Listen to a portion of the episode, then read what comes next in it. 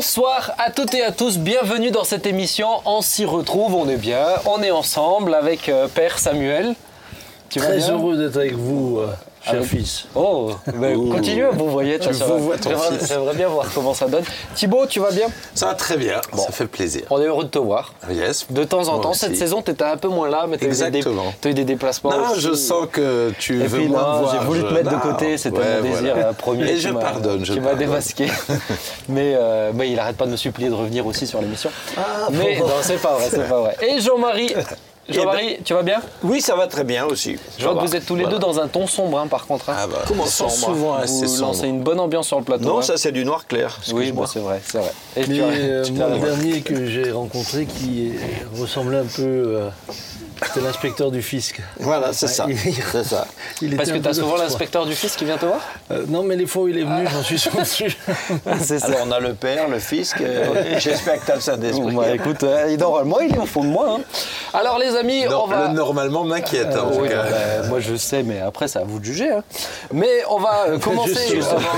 Justement. Ah, ça vous fait peur. hein. On va commencer sur un premier sujet parce que c'est un sujet d'actualité.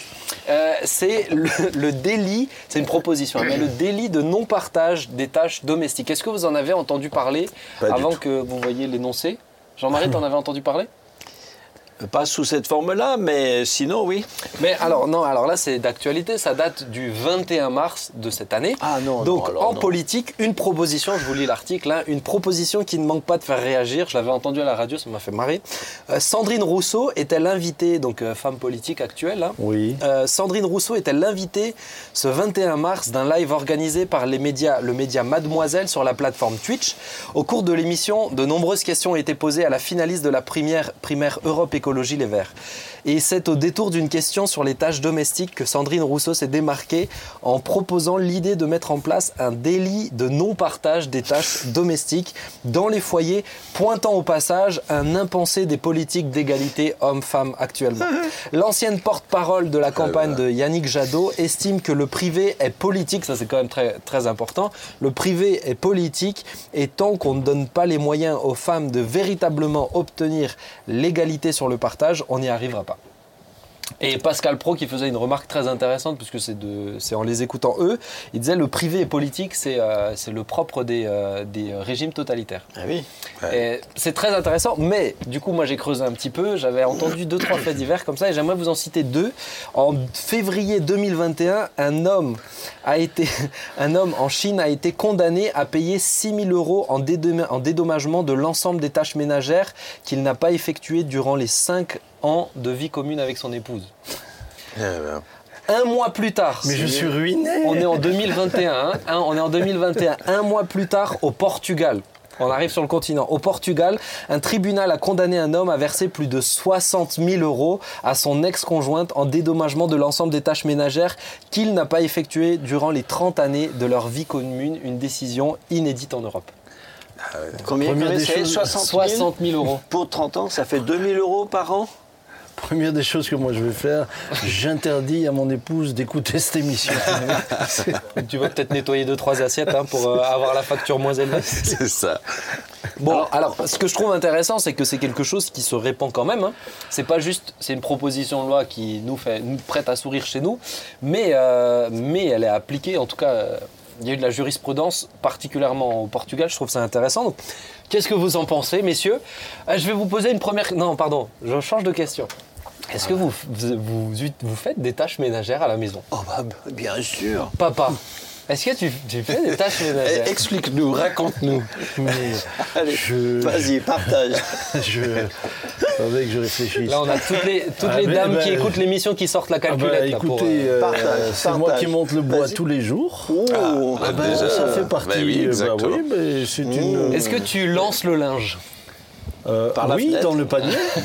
oui, je le lance toujours dans le panier. Euh, la, oui. vaisselle, la vaisselle, est-ce que tu l'as fait? Euh, je, je, c'est le, le- c'est le le lave-vaisselle. dis donc. Et, et- et je, je l'arrange, oui, quand, quand, quand, quand- quand je le peux, oui. Donc on comprend tous Non. ce que ça signifie, bien aimé, vous avez tous compris. Ah mais non, non, vous n'avez rien compris, non, non. Je- j'ai- J'aime débarrasser euh, la Thi- table. Thibaut va faire, Thibaut va faire. euh, Moi, je fais la cuisine.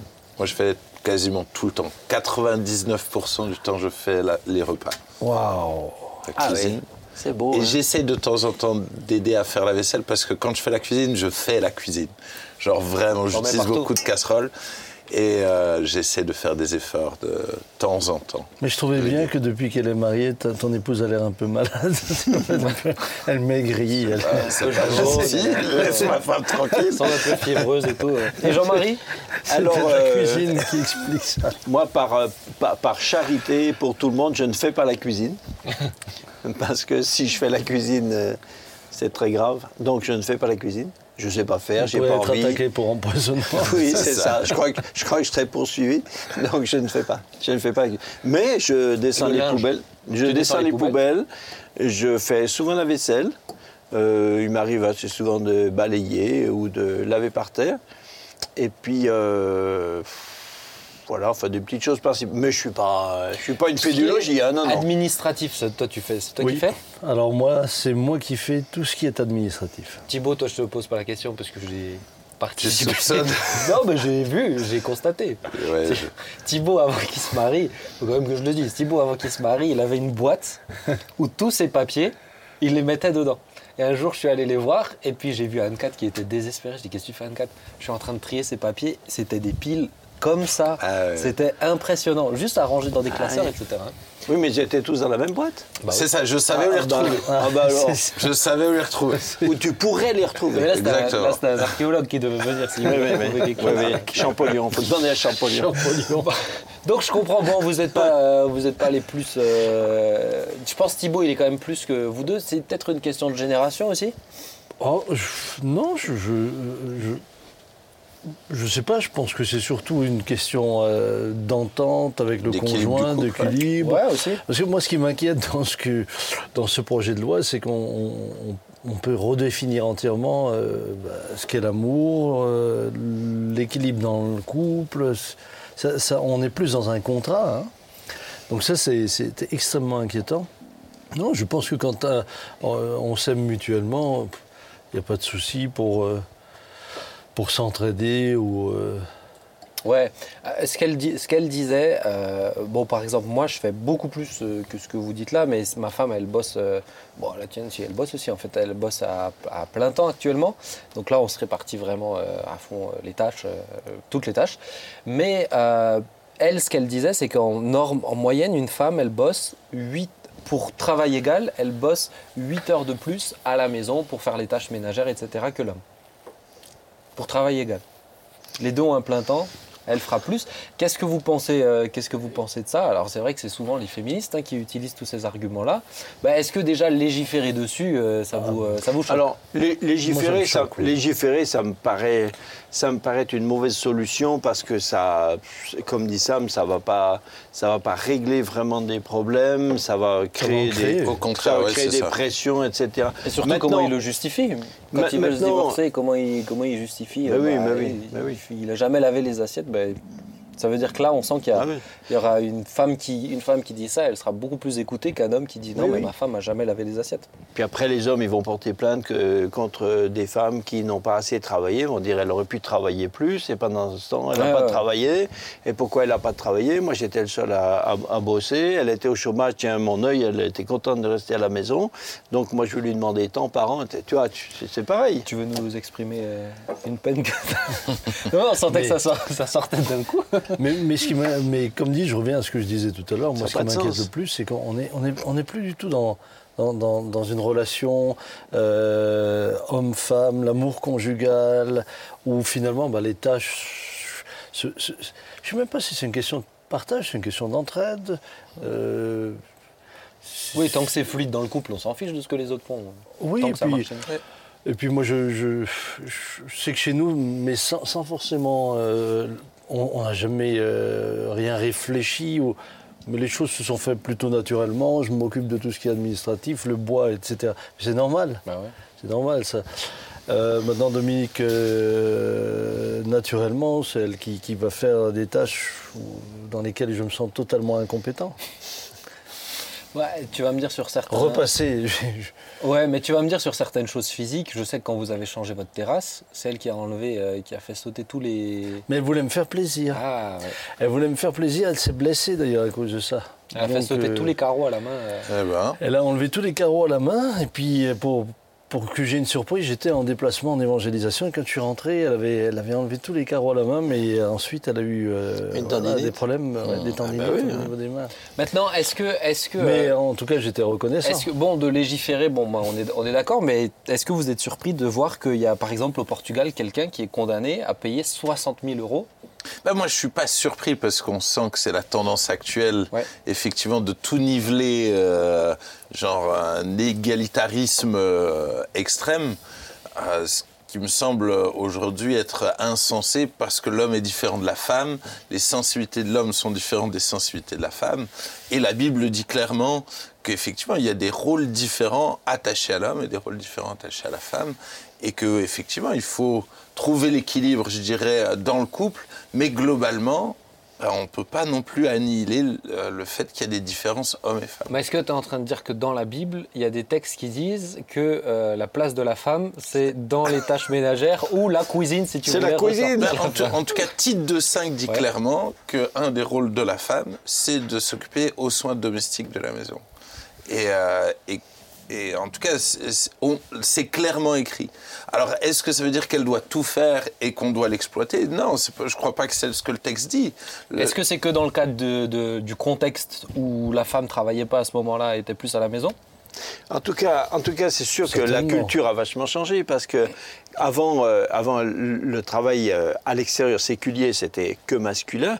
Donc, donc euh, évidemment, ça allait de soi que ce qui, ce qui les tâches de la, de la maison, c'était maintenant que maintenant que les femmes travaillent euh, quasiment autant, euh, enfin ou presque, euh, c'est sûr que c'est sûr que c'est- logique qu'il y ait une répartition, parce que comme comme on le dit et comme tu, tu montres dans les stats, c'est vrai que les femmes, si elles travaillent à l'extérieur et qu'en plus seules elles font toutes les tâches de la maison, alors ça devient, Oui, alors ça, ça, c'est invivable.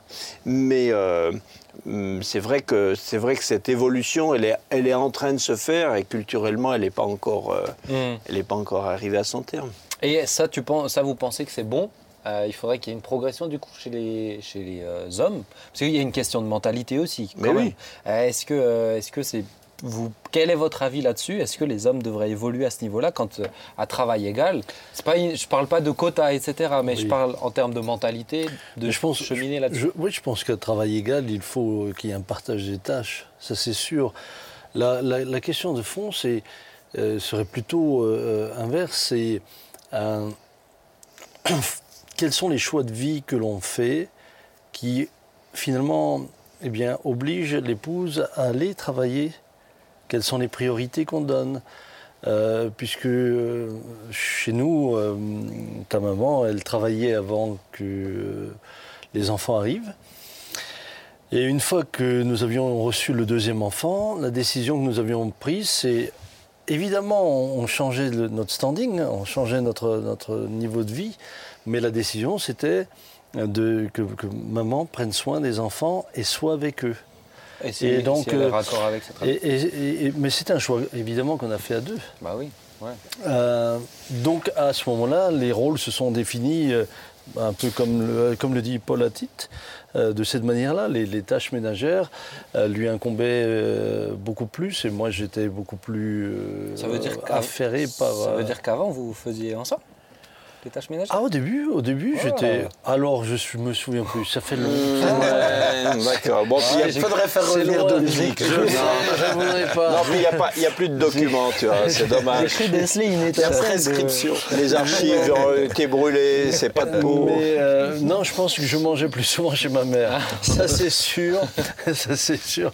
Moi c'est comme ça que j'avais trouvé le- L'équilibre. l'équilibre.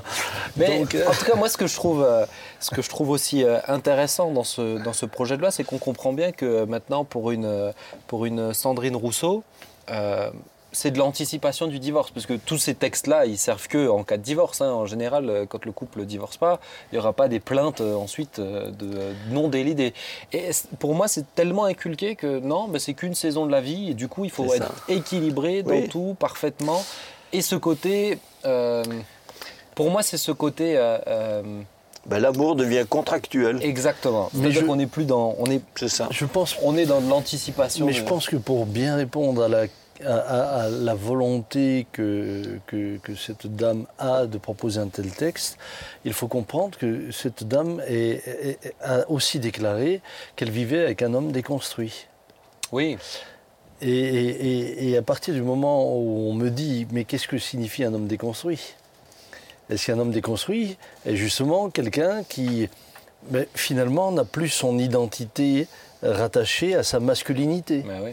c'est quoi un homme déconstruit? Et elle le clamait haut et fort qu'elle vivait avec un homme déconstruit. Donc, euh, à partir du moment où on vit avec un homme déconstruit, dans la mesure où on nous dit ce que c'est, mais moi je crois que... Et ce on que- le proclame. quoi. euh, moi, je crois que ce, que, ce, que, ce, qui, ce, qui, euh, ce qui- qui rassure une femme naturellement, c'est d'avoir un homme construit. C'est d'avoir un homme sur lequel elle peut s'appuyer. Mais un homme sur lequel on peut s'appuyer n'est pas un exploiteur. Mais alors là, tu la ferais On hurler. est dans si elle- des, si on est dans des fonctions totalement différentes. On est, euh, comme le disait euh, Thibault, dans des fonctions complémentaires. Bah oui. Et euh, c'est Madame Rousseau donc qui euh, euh, est dans une logique qui est la sienne. Ouais. Euh, Si je vis avec un homme déconstruit, j'en arrive à ce genre de, de, de résultats. Mais on n'est plus dans une relation. euh, on, on sent que s'il faut légiférer, on n'est plus dans une relation d'amour, de respect, euh, d'entraide. De... On n'est plus dans ça. Bah ouais. On n'est plus que dans ce que vous disiez du contrat de Même le, le- le dernier, euh, la dernière ligne du contrat, là, qui dit euh, euh, que. Tu, re- re- tu peux nous relire juste la dernière ligne? La dernière ligne. L'enseigne porte. euh, je, tu, je sais pas de quoi Ah, tu non, bon, enfin, de, le- le- de- du pro- de son projet de loi. quoi. Mais euh, moi, je trouvais que c'était c'est marrant que ce soit justement euh, pour la parité, mais, mais en fait, c'est seulement pour le, pour le bien, la sauvegarde du, euh, de la femme. Alors qu'en fait, si, c'était, si elle était vraiment dans un, dans un esprit de parité, elle, elle devrait dire ou, ou, ou de l'homme aussi, parce qu'il y a aussi des oui. hommes, il y a aussi des hommes qui euh, Et de plus qui, en plus. qui, qui, Mais là- qui- qui travaillent à la maison, qui gardent des enfants, Et de Alors, plus en plus. pendant que leur épouse travaille à l'extérieur. Alors là on, a, là, on bifurque légèrement sur un sujet qui est extrêmement intéressant, mais où je voudrais vraiment consacrer du temps, c'est le mouvement euh, féministe. Euh, parce que c'est clairement ça. hein. Et euh, je trouverais très très intéressant qu'on s'arrête dessus. Et tu fais bien de mentionner que c'est ça l'impulsion hein, qui amène à ce genre de réflexion. Et on voit bien que euh, voilà. Mais j'aurais un million de choses à dire sur le mouvement féministe, mais je, garde je garde ces choses là. Oui, il faudra inviter alors euh, une dame aussi. Oh non, Euh, quand même. Non, non, non, non, je vous embête. Mais oui, bien sûr. On l'invitera, on la briefera avant. En mais, tout cas, moi- moi, c'est- c'est- je vous embête, je vous embête. Ouais, Si, si je peux dire quelque chose, mais moi, dans, dans ce qu'on discute, je trouve quand même qu'il y a une perte aujourd'hui d'encourager tellement les femmes à travailler autant que l'homme. à- Et, je trouve qu'il y a une richesse dans le fait de permettre à la femme de s'occuper des enfants, de s'occuper de la maison, d'avoir des, justement de construire des familles solides. euh, et que pour moi, le problème, c'est qu'on essaie de faire croire aux femmes que leur identité est moindre si elles sont à la maison, si elles s'occupent des tâches ménagères, alors que c'est faux. Pour moi, il n'y a pas de valeur dans le fait ou de travailler dans le séculier ou de s'occuper des enfants, du- de la maison, et que je pense que ça, dans l'Église, en tout cas, c'est important qu'il y ait vraiment euh, une... une, euh, qu'on encourage les, les mères au foyer dans leur identité, dans leur rôle qui, est, qui est extrêmement important et qu'on ne devrait pas juste encourager les femmes à, à faire leur carrière et tout ça. Si certaines sont appelées à ça, il n'y a pas de problème.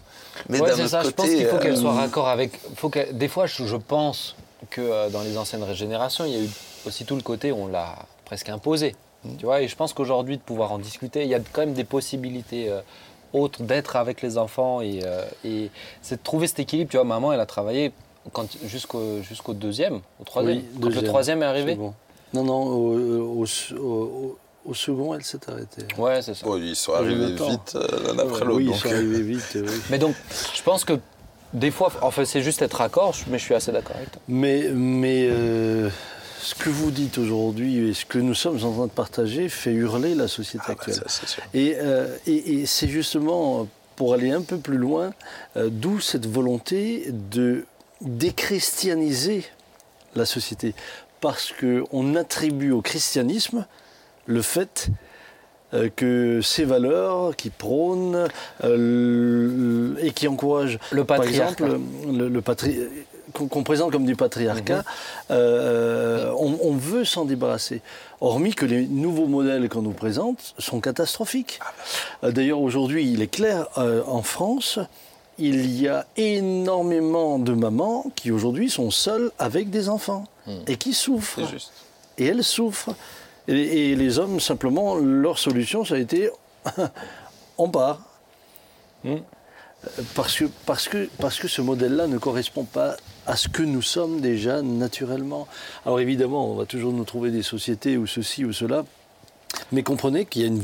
C'est pour ça qu'il y a aussi une volo- volonté de déchristianisation pour amener une nouvelle idéologie. Mmh, bah oui. On est vraiment, on est, on est vraiment dans un, dans, dans- dans- dans un combat d'idéologie. Mais sur la, sur la déconstruction, c'est euh, aujourd'hui ça se, ça se passe dans les écoles. hein. Ce qui, a mis- ce qui amène aujourd'hui au wokisme, ce qui amène à énormément de, de- de- de Oui. choses totalement. euh, Toutes ces choses desquelles on va entendre parler dans les émissions, on s'y retrouve. Ah, je sens que j'empiète sur un terrain. Eh oui, il y aura des émissions sur ça, mais encore une fois, c'est trop, c'est, trop pas te important. prendre une émission. Non, tu me prendras pas l'émission. C'est pas en deux minutes que tu résumeras ça, mais. non, mais, mais c'est mais- important de comprendre que nous sommes face à, oui. à- à une volonté euh, qui, qui, euh, fait partie d'un plan global. Dans tout, ouais. Si on prend juste un élément, alors on se dit oui, non, c'est pas bien. C'est pas non. grave. Mais si on remet cet élément dans le plan global, alors dans leur logique à eux, c'est tout à fait normal. Ouais, c'est ça.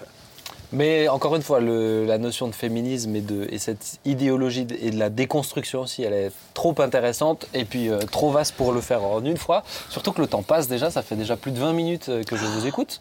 euh, que, Ah, Que tu nous écoutes. nous- que, pardon, que nous t'écoutons. Mais euh, non, je t'embête. Oh, je t'embête. Non, mais je l'embête. Vous le savez.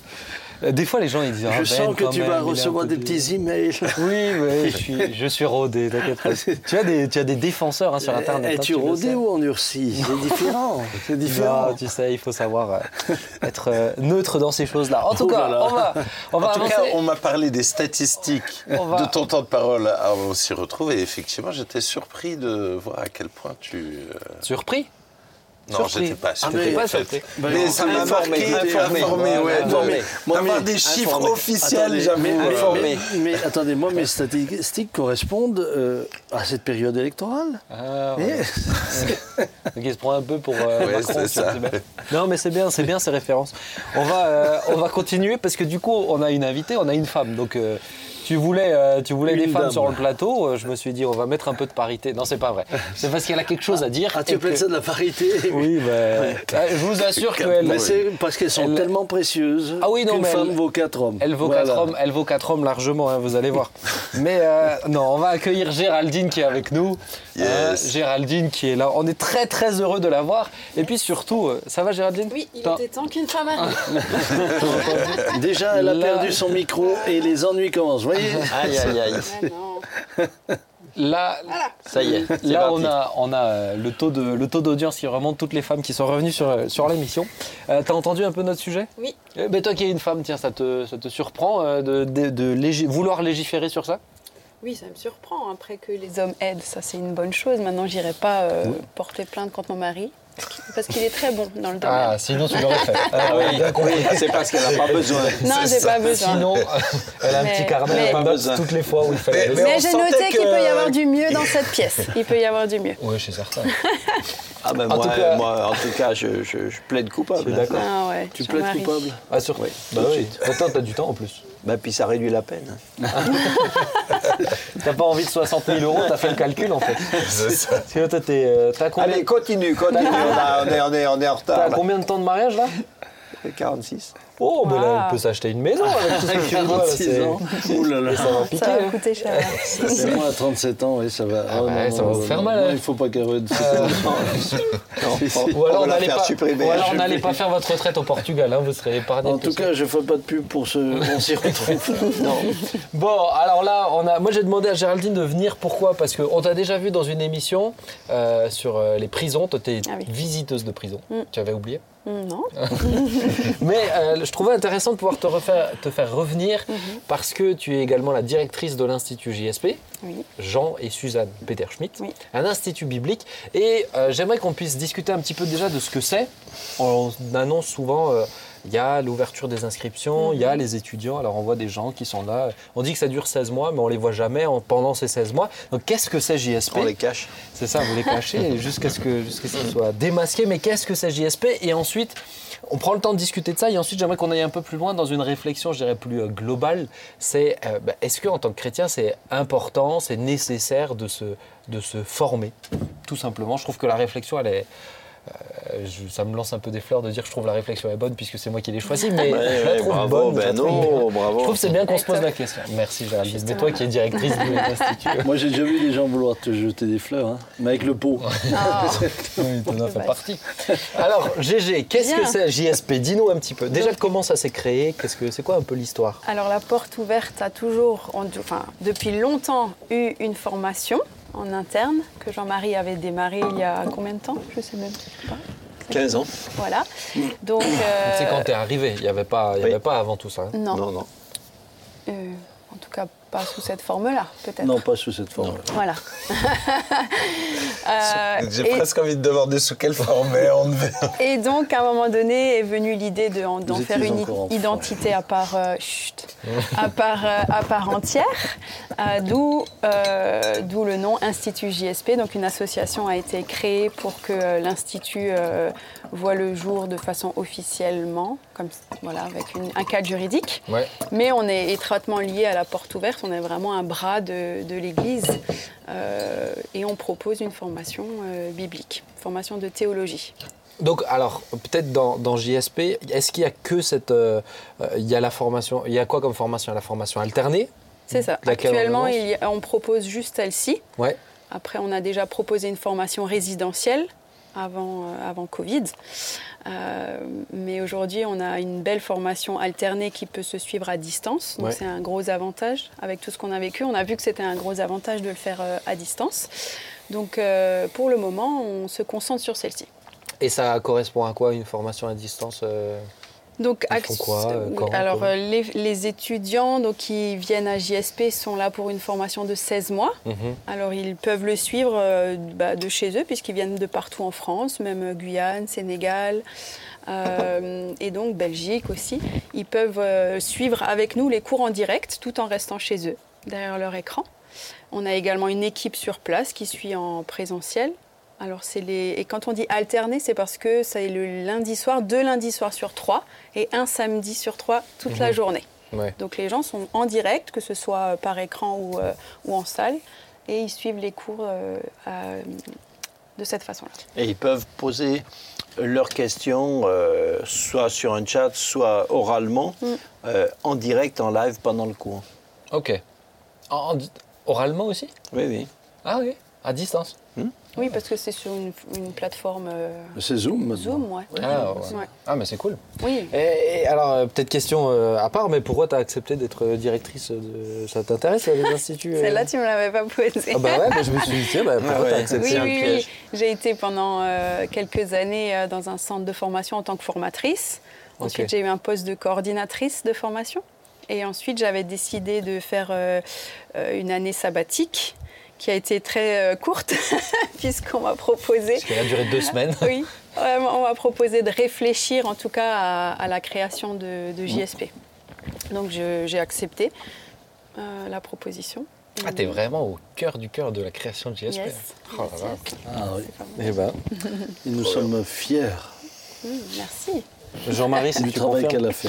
Oui, euh, disons qu'il y a eu une évolution. On a... je dirais, tu conf... es fier d'elle. Ah oui, oui, ah bah ça... Pardon, On pardon. bien doute t'es même. tendu une Pardon. perche pour être gentil Ouais. avec elle. Pardon, pardon. Faut pas que tu la rates. Avec Oui. toutes les craintes qu'il a par rapport au sujet précédent maintenant. Ah ouais, Non, non, vous non, êtes calme en fait. Hein Il est devenu calme. Il vient de faire son calcul. D'où comme Combien un- ça va lui coûter Doux comme un agneau. Mais alors maintenant, ok. Donc Il n'a pas répondu Du coup, en j'ai pas pu dire ce que j'ai dit qu'il bah, est fier. Ah, ah tu voulais. Ah, elle en- Elle en On veut plus. lui répètes. Elle en veut plus. Vas-y. Non, je rigole. Non, je passe, Ouvre les à, vannes. je passe à autre chose. Je voulais dire que, non, que JSP euh, euh, est une, euh, une, une continuation logique d'une formation qui existait avant, qui n'avait pas ce cadre euh, associatif-là. Et qui, euh, qui a fonctionné depuis 15 ans. Et quand on a euh, démarré la formation, euh, quand on voulait faire une formation résidentielle, Ouais. donc on a, on a créé le cadre qui s'appelle JSP et qui, euh, qu'on a mis en place.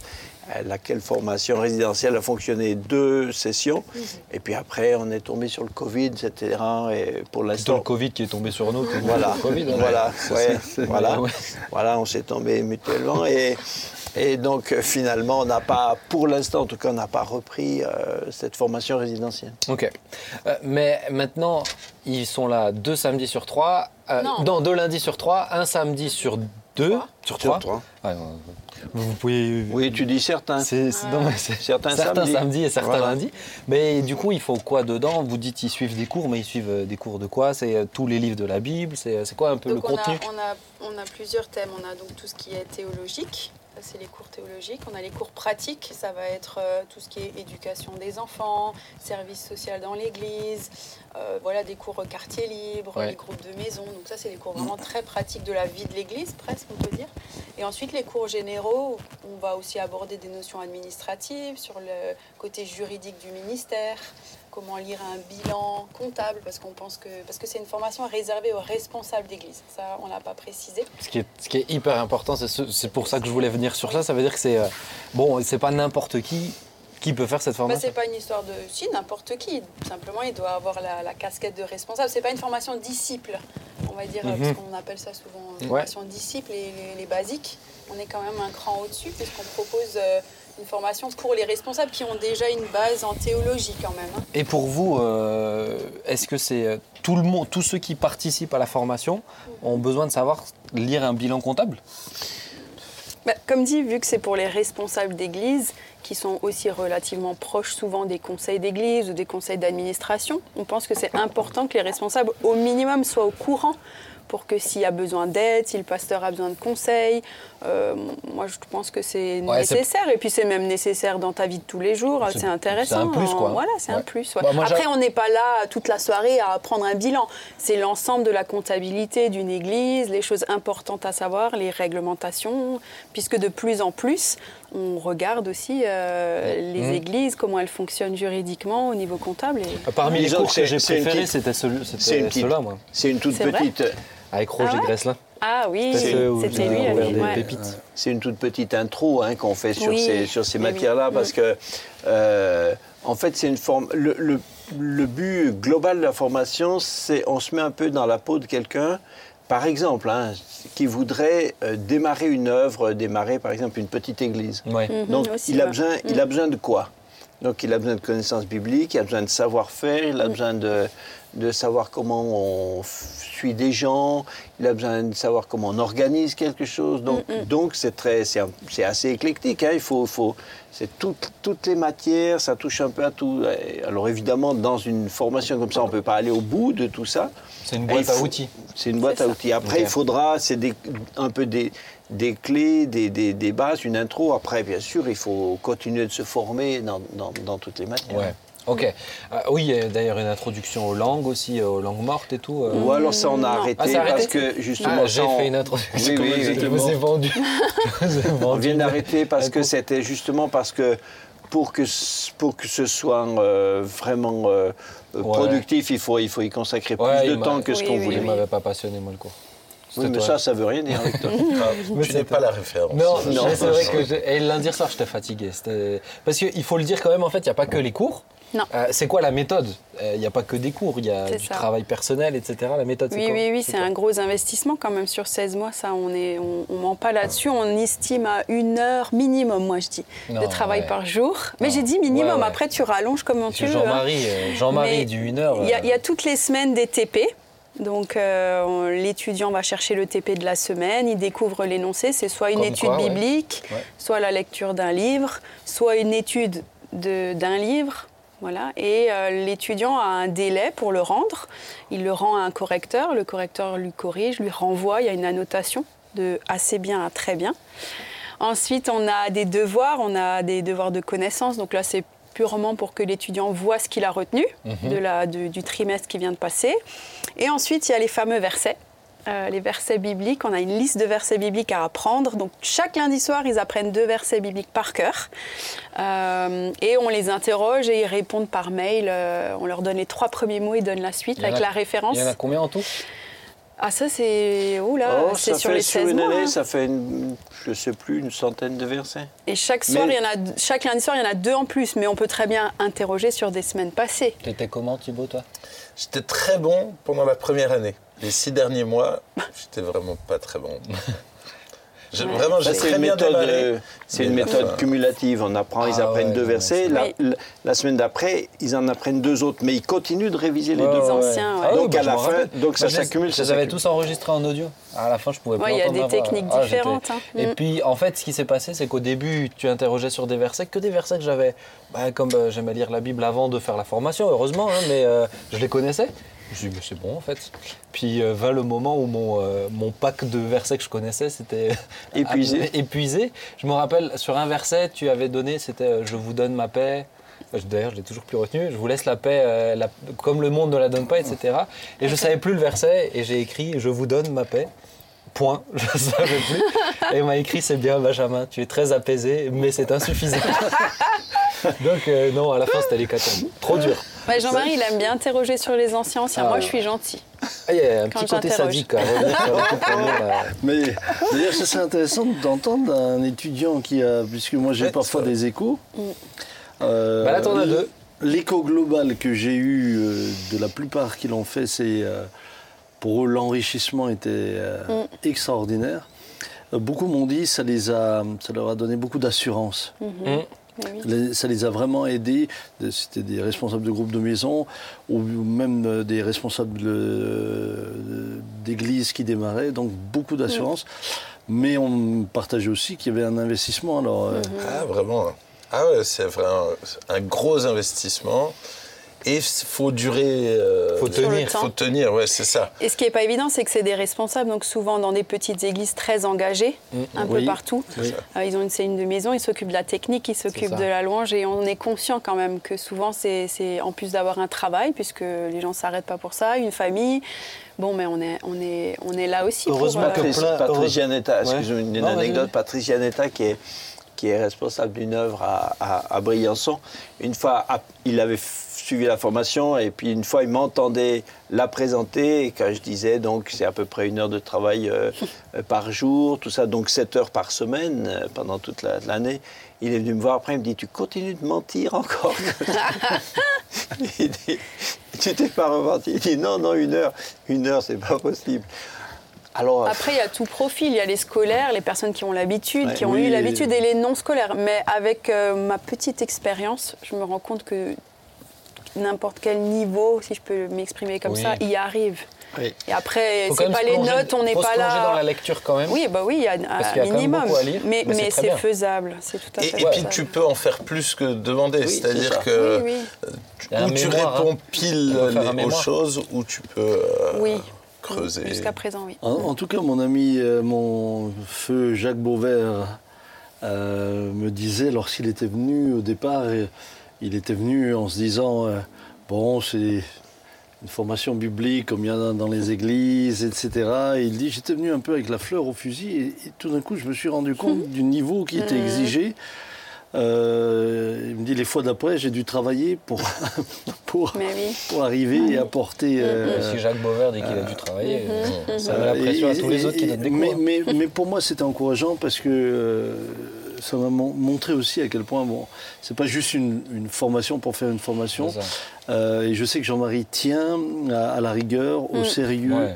euh, puisque l'enjeu ensuite, c'est quand même euh, la capacité de communiquer l'évangile. Et puis euh, l'enjeu est sérieux, c'est pas, c'est Mm. Oui. pas juste euh, euh, se donner bonne conscience avec une formation. Hmm. Tu te rappelles que tu m'as viré d'un cours une fois? Non. Tu as déjà dû virer un élève d'un cours J'ai entendu ça. Non. Ah, je suis le seul alors. Tu, tu m'as viré. Enfin, je- ça m'est arrivé Ah. dans d'autres dans d'autres formations. En Ah, non, Suisse, non, une fois. oui, en Suisse, j'ai viré, j'ai viré un gars une fois. non, non, mais, mais- tu m'as viré, mais j'étais, j'ai eu un fou rire, je pleurais de rire, j'ai perturbé tout. le Ah cours. oui, ah bah alors ça, Ça, ça oui, arrive, si, ouais, si, si. même, Ah, même, tu m'as demandé, aussi, hein, tu m'as demandé de dans la partir, résidentielle. Ah, ouais, ouais. Tu m'as dit non, mais c'est bon, je pense que tu peux partir. Dans la résidentielle, il y en a- Je me fait virer. dans la résidentielle, une fois, quand euh, il, y en avait, il y en avait deux qui avaient pris un fou rire, mais, les- Ah mais ça faisait plaisir à voir, hein, ils avaient l'air contents.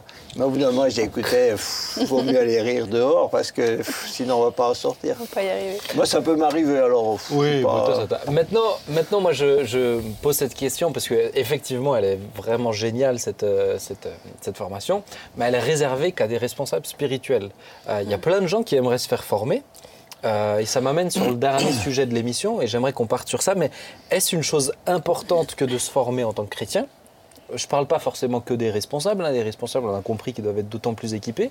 Mais en tant que chrétien, et si oui, bah, qu'est-ce qu'on peut, euh, qu'est-ce qu'on peut leur proposer? Est-ce que vous avez des pistes de réflexion? Est-ce que vous, pourquoi actuellement il n'y a rien euh, Pourquoi JSP ne fait rien actuellement? Euh, Rien. bah, Pour les gens. euh, les dossiers. Non, mais je veux dire. J'ai pour- vu là un regard. C'est ça. Ah, moi j'ai senti son talon là, dans, mon- tibia là. Mais non mais ce que j'ouvre j'ouvre la discussion, oui, c'est-à-dire compris. Quelqu'un de lambda qui voudrait se faire former, il fait comment en fait? Et déjà, est-ce que c'est important qu'il se fasse former? Il y a eu de tout. Il y a des milieux où ils disent non, c'est le Saint-Esprit qui nous conduit. D'autres qui disent c'est essentiel d'avoir une formation. Ah bah, c'est Jésus qui dit allez enseignez-leur à observer tout ce que je vous ai prescrit. Donc il ne dit pas juste euh, attendez que le Saint-Esprit Oui, oui. euh, vous enseigne, même si le Saint-Esprit contribue. Euh, mais euh, Jésus, Jésus a montré qu'il devait être proactif. Mais Ah, toi, moi, toi, Et puis il les a gardés, Jésus les- a gardé les, les 12, les- a gardé les 12 avec lui pendant, pendant, pendant euh, au moins un an et demi. C'est difficile de savoir exactement combien de temps, mais pendant un an et demi, deux ans, il les a gardés Ouais. complètement avec lui. Il, il dit pour les avoir avec lui et les envoyer. Avant de les envoyer, il les a gardés avec lui, donc il les a formés. Toi, Oui, t'étais- Là, on pourrait dire qu'il est autodidacte. formé, euh, en il est formé dans, dans- dans la perspective d'avoir des apôtres. Oui. Euh, Oui, mais enfin, il alors est- que tous les disciples n'avaient pas passé trois ans et demi euh, ou, deux ans euh, à plein temps avec lui. Euh, Mais encore une fois, toi, que t'étais- t'es- t'as jamais fait de formation. Alors moi, j'ai jamais suivi une formation comme celle-ci, euh, mais j'étais autodidacte. Et puis, j'avais peut-être un avantage, c'est que comme j'ai grandi dans la maison d'un serviteur de Dieu, il y a évidemment tout ce qui m'a été communiqué de manière informelle. Qui était lui-même autodidacte. Euh, oui. Mais il y a tout ce qui m'a été communiqué de manière informelle. Et puis il y avait la théologie pratique, on l'avait tout le temps. Mais oui, mais Moi, oui. depuis l'âge de 10 ans, j'allais avec lui visiter les malades. Euh, À cette époque-là, bien sûr, j'étais pas dans une perspective de formation. Ah, J'accompagnais le. Le- j'accompagnais, moi, j'accompagnais papa. Mais quand tu dis que tu étais autodidacte, ça veut dire quoi? Tu as lu des livres euh, d'études théologiques de certains bouquins de, euh, Donc tu as fait de la théologie toi-même, personnellement, à la maison, en, en, t'a- en t'aidant d'autres Ben, livres oui, de commentaires en, en prenant d'autres en prenant d'autres livres comme Kuhn, euh, voilà, euh, des commentaires, d'accord. Euh, etc. C'est Et puis, et hein. puis, et puis Ouais. aussi en écoutant les enseignements. En Mais- écoutant des enseignements. moi, je, moi, je- Ouais, je suis complètement, je suis pareil. Moi, je suis, je suis autodidacte aussi. Moi, j'ai suivi aucune, j'ai suivi aucune formation. Mais est-ce qu'à Et- votre époque, il y avait des Mais formations c'est ce que j'ai à dire, c'est qu'il y avait pas tout- toutes les, tous les pasteurs de, de- de- enfin 99% de tout le pentecôtisme jusqu'à il y a 10 ans en arrière peut-être, hein, euh, 10-15 ans en arrière. C'était tous des gens qui sortaient comme ça de leur boulot. Ils avaient un jour arrêté l'usine et puis, puis voilà. Puis, puis maintenant, ils s'occupaient de l'œuvre de Dieu. Peut-être que des milieux comme les milieux méthodistes, baptistes avaient Oui, déjà, dis- avaient des, déjà Ouais, je dis des- surtout- surtout tout les le- milieux toute la pentecôtistes, mouv- ouais. la C'est mouvance- peut-être un peu plus que 20 ans, mais euh, vas-y. Moi, en tout cas, ce que je remarque à- en vous entendant, c'est que c'est c'est à nous d'avoir soif d'apprendre. Le disciple, c'est celui qui apprend. Pour moi, c'est pas tant d'attendre qu'il y ait une formation biblique euh, pour apprendre. Je dois apprendre avec ce que j'ai. S'il y a une formation biblique, tant mieux. S'il n'y en a pas, on a la grâce d'avoir la Bible, on a la grâce d'avoir le Saint-Esprit, on a la grâce d'avoir des enseignements. Et, euh, et je dirais, on a la grâce d'avoir des églises locales où on peut apprendre, poser des questions. Et que je trouve que trop de gens disent, je veux apprendre, mais attendre qu'on leur prépare tout et on leur serve sur un plateau. Je crois que ça commence par un état d'esprit Bah, de vouloir apprendre. Bah, c'est exactement ce que, c'est ce je voulais dire, mais est-ce- en le posant autrement, c'est est-ce que le fait de faire des formations euh, n'entretient pas ce côté euh, confortable? Les gens ont pris l'habitude euh, qu'on leur serve tout sur un plateau comme ça. Est-ce qu'ils ne se sont pas installés euh, Ben, par exemple, nous à JSP, la plupart des TP, euh, c'est, c'est- c'est- c'est- ça, oblige, ça oblige à travailler soi-même. Ouais. Oui, c'est de c'est pas, l'analyse. hein. c'est, Mhm. C'est- pas quelque chose où tu, tu- tu lis seulement, où tu ouais. Mm, fais mm, mm. copier-coller un truc. La plupart des TP, c'est beaucoup de travail vraiment, Oui, vraiment oui, personnel. Mais du coup, tu vois, pour moi, entre les deux choses, euh, effectivement, on dit s'il y a des formations, ben, c'est génial, on peut leur donner plus. Et de l'autre côté, s'il n'y a pas, c'est- le cœur, c'est d'abord c'est les gens qui doivent avoir soif. Et ça, c'est, je suis complètement d'accord avec ça. Mais il y a un équilibre. Ou comment ça se passe pour pas les entretenir dans quelque chose de consommation, en fait Puisque pour certains, euh, ces formations-là, c'est de la consommation. Et ils te font une formation biblique comme euh, ils te font une Bah, formation. Il y en a qui enchaînent, hein, formation sur formation. euh, Oui. mais, mais ça reste une minorité. Je pense qu'il y a. En tout cas, les étudiants que nous on a, ils n'ont pas forcément un. Et là, c'est des euh, responsables. Je- ce oui. que je veux dire, c'est plus pour les gens lambda, c'est le Ah climat oui. en fait un petit peu. euh, Oui, oui. Est-ce qu'on les installe dans quelque Mais chose même dans le séculier, hein, il y a tellement de formations pour tout et tu Oui. peux refaire ta carrière euh, professionnelle trois fois. Enfin, C'est maintenant, on est devenu là-dedans. On a tout le temps, tout le temps avec les CPF, c'est en plus payé, etc. On- Ouais, tout c'est ça, tout le ouais. monde tourne autour Ouais. de la formation. Et, et en même temps, je trouve qu'on manque de formations accessibles à tout le monde qui sont exigeantes. Oui, C'est-à-dire qu'effectivement, on veut vrai. du tout cuit. Ce que je trouve chouette avec JSP, c'est que c'est pas du tout cuit, c'est que ça demande vraiment du travail et de l'engagement. Et que je trouve que ça ferait du bien à tous les chrétiens de devoir s'engager, de devoir oui, oui. persévérer, de devoir être challengé. Moi, je vois honnêtement, hein, ça m'a challengé d'apprendre les versets.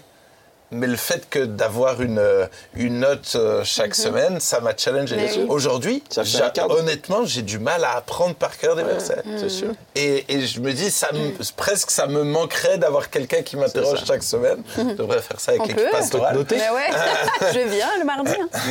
Mais, mais Ah ouais, des fois, c'est ça qui nous, qui nous challenge, qui nous motive aussi. à- Moi, je- je pense qu'on a été. euh, euh, si on, re- on retrouve que d'un côté, il y a eu des générations où culturellement, ils n'avaient aucune formation, et c'est vrai dans, certains, dans beaucoup de pays aujourd'hui, hein, où il y a des serviteurs de Dieu extrêmement euh, euh, performants, remplis du Saint-Esprit, qui font une œuvre magnifique.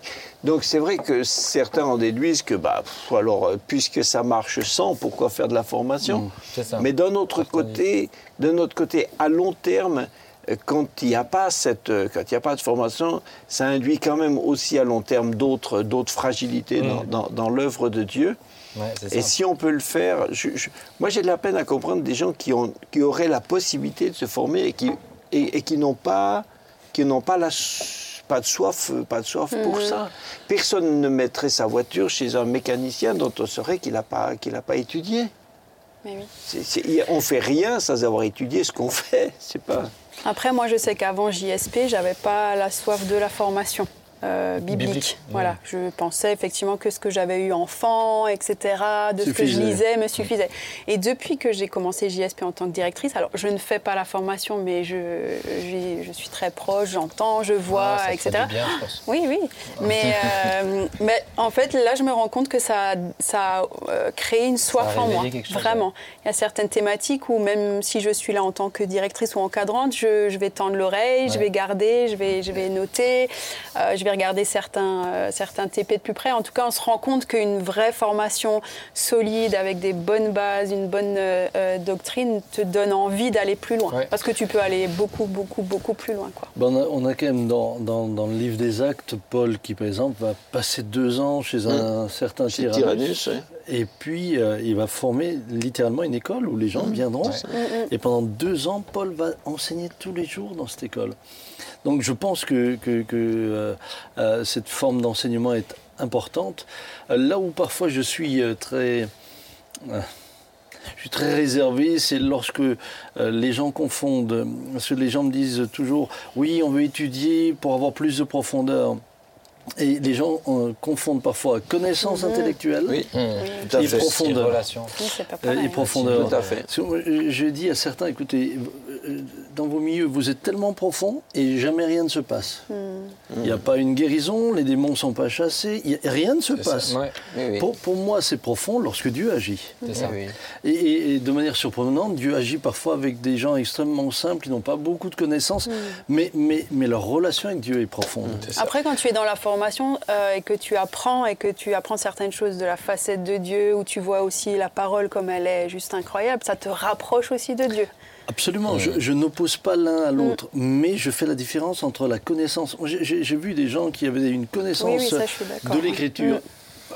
Alors, c'était impressionnant, c'était c'était des encyclopédies, mais, mais dans leur vie, Oui, oui, oui. oui. pour moi, il n'y avait aucune profondeur. Ouais, Donc, euh, je pense que c'est important de ne pas les confondre. Et puis il y a des formations théologiques qui font des athées. Et hein. ensuite, j'ai quand même envie de dire que Oui, c'est très Oui, oui. profond, mais on voit plus le fond. hein. Ouais, mais c'est ça, ils forment des athées. J'ai quand même envie de dire la chose suivante aussi à, à l'occasion, c'est que on donne parfois en ayant ce genre de discussion, on donne le sentiment bah, finalement que quand on prêche le dimanche ou quand on prêche le mardi, euh, ça fait pas partie de la formation. Mais j'aimerais rappeler que la prédication fait partie de la, la Oui, formation. On parle, on aborde tiens le thème de la Bible ou le thème de, euh, du pardon, le baptême du Saint-Esprit, euh, etc. Euh, la prédestination, bien sûr, également. Euh, et, et je me dis, mais, mais si, si, quand je peux en placer une, je... si les frères et sœurs, si les amis prennent déjà le temps chaque fois, tous les dimanches, tous les mardis, de reprendre le message, Oui, oui, oui, de, le, sûr. de le méditer. Hmm. Parce que le problème, c'est qu'on vient, on écoute, et puis on repart. Et on... mais, mais reprenez-le. On dirait c'était bien. Allez en replay. Ouais. Prenez-le calmement à la maison. Ouvrez votre Bible. Suivez. Hmm. Et, et vous allez voir que vous allez progresser. Mais oui. Euh, Le problème, c'est qu'on dit ah il nous faut plus de formation, mais tout simplement parce qu'on ne fait pas cet exercice-là.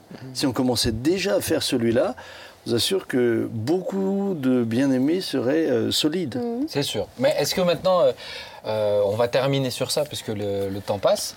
Mais par exemple, moi, le cours, euh, ce qui était un long cours vraiment sur euh, Romain, Ah.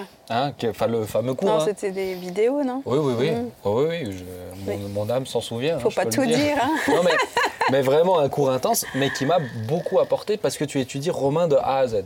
Tu pourras jamais faire ça en prédication, par Eh exemple. oui, c'est pas la Tu même pourras, chose. tu pourras jamais le faire en prédication.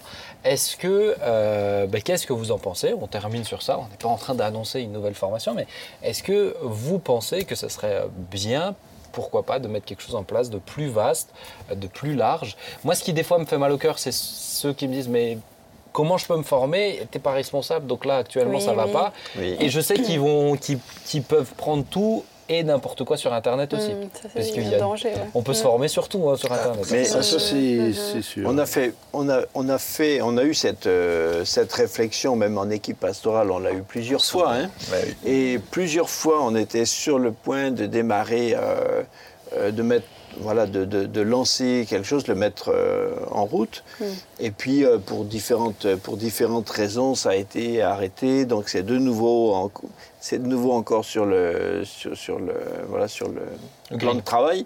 Mais euh, c'est vrai qu'honnêtement, tu as raison que c'est vrai qu'il il faudrait. euh, alors maintenant, euh, on a peut-être quelque chose d'un peu intermédiaire, en tout cas pour nous, c'est que même ceux qui suivent pas toute la formation euh, JSP, on a fait un, un- petit euh, extrait de la formation sans le travail personnel pour ceux qui sont Avec des modules. les, des modules pour les responsables de groupes de maison. Pour les- Donc, il y a- pour les responsables il y a de un groupes de côté maison, ouais. déjà euh, plus Ça peut être ouvert, en plus- tout plus cas, on- pourrait ouvrir euh, évidemment. oui, Moi, je pense que un là, on a déjà module, certains Voilà, modules, on ouais. pourrait les. Oui, oui, oui, je pense qu'en ouvrant les modules, Oui, oui, oui. on pourrait faire beaucoup de travail, mais ça reste encore à définir. Ouais, mais et je pense qu'il y a des idées. En mais tout cas, juste avant on a le. Covid, juste avant le Covid, on avait vrai, fait, on avait même fait une liste, etc. On était prêt à lancer, à lancer quelque chose. On avait travaillé sur ça.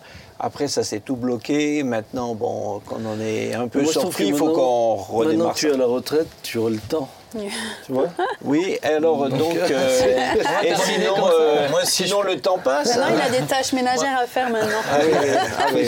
Bon, déjà, il va pas dormir cette nuit en sachant ce qu'il va payer. Moi, je pense, euh, en tout cas, si effectivement d'avoir une formation comme ça, c'est bien. Je pense qu'une des choses desquelles on travaille beaucoup aussi, c'est la formation et l'accompagnement dans le 1 à 1. Ouais. Euh, et que je pense qu'il est aussi euh, vital pour une église. Ouais. C'est pas juste euh, de lire la doctrine, tu le Ouais, disais très bien. C'est une communication de vie, de cœur, c'est un savoir-faire, c'est un savoir. euh, euh, penser, analyser, Oui. à être sensible. Et je pense que ça, c'est quelque chose qui manque énormément dans nos églises, où effectivement, on vient le dimanche, on écoute quelqu'un, mais des fois, on ne sait pas comment mettre en pratique dans le concret dans la vie de tous les jours. Ouais. Et donc, des fois, d'avoir quelqu'un qui nous accompagne pour un temps, pour grandir, pouvoir s'exercer, c'est vital. C'est là que je trouve que euh, JSP est, est très très complémentaire avec ce que tu fais euh, avec Extrême par exemple, où euh, là les, les, les gens enfin, sont accompagnés dans un, dans un travail à l'extérieur avec des gens, mais avec des personnes qui sont et qui peuvent leur un, un petit peu les voilà leur donner un modèle et tout ça et tout et du coup ça fait de la formation euh, de la formation de disciples pratiques, c'est c'est autre chose, c'est complémentaire. Ça, c'est un, ça, c'est un avantage que je trouve extraordinaire. dans- dès qu'une église est un tout petit peu plus grande et que du coup, cette, euh, cette synergie euh, possible. Peut, peut- possible, oui. peut Ouais, se réaliser. Ça, c'est une force. hein. Ça, c'est une force. Mais pour rebondir sur ce que tu viens de dire, je pense que nous sommes dans une génération où il n'y a jamais eu autant d'enseignements accessibles par tous les moyens. Alors il y en a Eh oui. qui ne sont pas bons, on est d'accord, mais, mais quand même il y en a beaucoup qui sont Oui. bons. Et pourtant, on est dans une génération où la vie des chrétiens n'a jamais été aussi peu profonde. Aussi peu profonde. Lorsque je lis le livre des actes, lorsque je vois des gens qui euh, n'avaient pas accès à ça. tout ce que nous avons, mais leur, Oui, leur relation avec Dieu, la profondeur.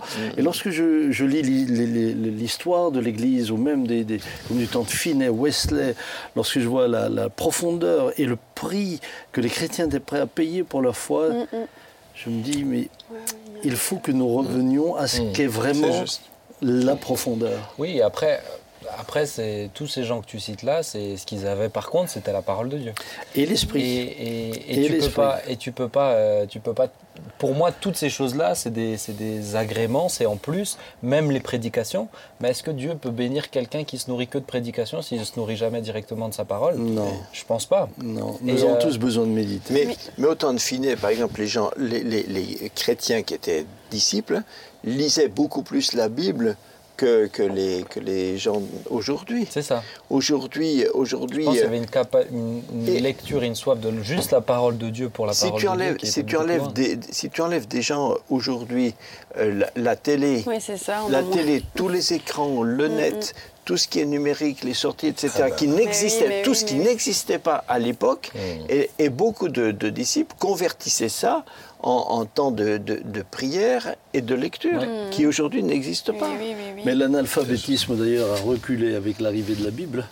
Et c'est euh, au travers des protestants euh, dont, dont nous, dont nous sommes, hein, euh, historiquement, puisque les évangéliques sont des contemporains de Luther, de Calvin, etc., bah, finalement que dans les familles euh, évangéliques, on, apprenait à lire, hein. ce qui a donné de l'avance euh, dans beaucoup de domaines, ce qui a donné euh, les in- premiers industriels étaient surtout protestants, etc., parce que parce qu'ils ils savaient lire, ils lisaient la Bible et ils la méditaient.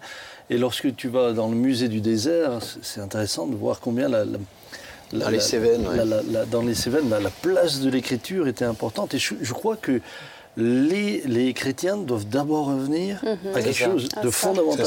C'est lisez votre Bible. Pour ça, moi, j'encourage Mhm. peut-être pas forcément à regarder plus de prédications. Je l'ai déjà dit, euh, je l'ai déjà dit Oui. euh, une fois, mais, mais peut-être d'ouvrir plus la Bible. hein. Oui, mais et de la méditer. Ah oui. Ah oui. Parce que euh, Oui, pas juste. euh, Oui, pas parce qu'aujourd'hui, on a aussi un tas de petits livrets où euh, on, on lit la- Une parole, et t'as- C'est ça. t'as ton calendrier, t'as- Oui, et puis, oui. ah, mais j'ai lu la parole. Non, non, ça, t'as rien ça lu du devient tout. un peu l'horoscope. T'as- Mais ça, c'est euh, des t'as lu, une fois, t'as lu le c'est commentaire de quelqu'un d'autre de la Bible. Tout ça, pour oui. moi, c'est des, a- c'est des agréments, c'est des, c'est des en plus, mais tu te nourris jamais que de desserts. Tu grandis jamais en mangeant que des desserts. Il faut manger de tout. Thibaut, non. Ah, Thibaut, Mais oui. oui. Les amis, le temps passe, c'est intéressant, vous voyez, hein, comme quoi euh, ça nous amène sur des sujets euh, très profonds aussi. Euh, et je pense qu'une émission comme ça, ça peut être un agrément, mais euh, on ne peut pas grandir spirituellement qu'en se nourrissant d'on s'y retrouve. Donc peut-être mettez pause, ouvrez votre Bible aussi. Je l'ai cité. Euh, peut-être. Ou aller déposer votre candidature à JSP. Ah, vous voyez. Ah, Voyez, Vous avez vu comment elle est la forte directrice est de retour. Non mais, mais tu as Mais- raison. En Oui. plus de ça, tu as Je, raison. Je mentionnais euh, dernièrement dans un culte euh, grand-père qui tous les matins et tous les soirs avec grand-mère lisent la Bible ensemble. Ah oui, la médite. Et, et- et peut-être fait exceptionnel pour certains déjà de dire mince, matin et soir ils le font, mais souvent quand je vais le visiter l'après-midi, euh, euh, il, il était là dans son lit à lire la Bible en plus. Il n'est pas en train de faire de l'excès de zèle, c'est juste parce que ça fait partie Oui. de sa vie de tous les jours. Quand de- j'étais enfant, quand j'étais enfant, tous les. Alors le matin, on descendait euh, de, de nos chambres et, et souvent, je voyais mon père à genoux en train de prier. Mm. Et alors, alors, il m'invitait à venir à côté de lui. Alors, je me mettais à genoux à côté de lui. Mais c'était pas quelque chose de fabriqué. C'était sa vraie, sa relation. Et puis, combien de fois je rentrais et il était dans sa Bible, en train de surligner. Et, et Papa Jean, lui, il mettait des témoignages à côté des versets, etc. Mais, mais, mais pour lui, c'était, c'était sa nourriture quotidienne. C'était, on, on- je, je voyais la joie qu'il avait. Et aujourd'hui, on a dû, comme il a plus de mal, on a dû euh, acheter une loupe éclairée. etc. Mais, mais il veut lire sa Bible. Et j'ai quelqu'un qui va les. et J'ai une, aussi. une- une très chère sœur qui les aide parfois dans le ménage, etc. Eh bien, ils l'attendent pour qu'elle puisse méditer avec Ouais, eux. ouais. Donc c'est- c'est c'est- c'est beau. C'est- Ça c'est fait vraiment partie de leur vie. Et je pense que c'est ça, c'est ce que tu disais à la base tout à l'heure, c'est c'est ça le cœur en fait. Ça, ça. commence par ça. Si on n'a pas Oui, soif oui, de, oui, de cette C'est ça. manière-là, Bien euh, ça sert à rien de rajouter des C'est formations. plaqué. hein. Que Dieu nous aide, que Yes. Dieu vous aide, chers amis. Merci, merci GG. Merci Ben. Notre quota. Yes. Non, c'est pas vrai. Notre quota notre quota, t'as été notre Oui, quota féminin. Ah, la d'accord. Non, mais merci. Non, c'était Non, mais très, c'est très beau, plaisir, c'est beau avec de voir que tu en vaux quatre. Ouais, ouais, ouais. Hein, ouais. c'est- c'est- Et, pas, et quatre, pas des moindres. hein. Ah, oui, alors- Bon, euh, et sinon, On va terminer. hein, c'est- tu vois, elle nous lance un pic pour terminer, ça fait plaisir. En tout cas, merci beaucoup. On va prier. Vous êtes bah, tu es d'accord de prier? Terminer par la prière? Oui, Tu es directrice de l'Institut public, on va te noter à la faut que fin. ça soit, ouais. Donc euh, attention. hein. Bah, Seigneur, merci pour ces bons moments de partage. Oui, tu as un regard vraiment bienveillant sur nos discussions. Nous sommes euh, vraiment dans la joie que tu sois au milieu de nous. Merci pour chacun. Merci pour cette belle famille Ouais. que nous sommes. Seigneur, garde-nous dans l'unité. Amen. Amen. Amen. Amen. Merci Amen. beaucoup. GG à tous et surtout à Ben. vous, chers amis, merci de suivre euh, cette émission. Bah, enfin, ça vous fait du bien, c'est tant mieux. Euh, mais on est reconnaissant de voir que ça vous fait du bien en général. N'hésitez pas à la partager, peut-être à des gens qui euh, n'ont pas du tout soif de la parole de Dieu ou d'autres qui veulent absolument que leur mari fasse que euh, la vaisselle. Vous pouvez partager, il y a plein de sujets dans On s'y retrouve. N'hésitez pas, vous pouvez l'écouter en podcast sur toutes les Sur plateformes qu'on audio passe aussi. de la vaisselle euh, Ah nous on passe à de... C'est c'est ça, on s'y retrouve. Mais ça nous édifie.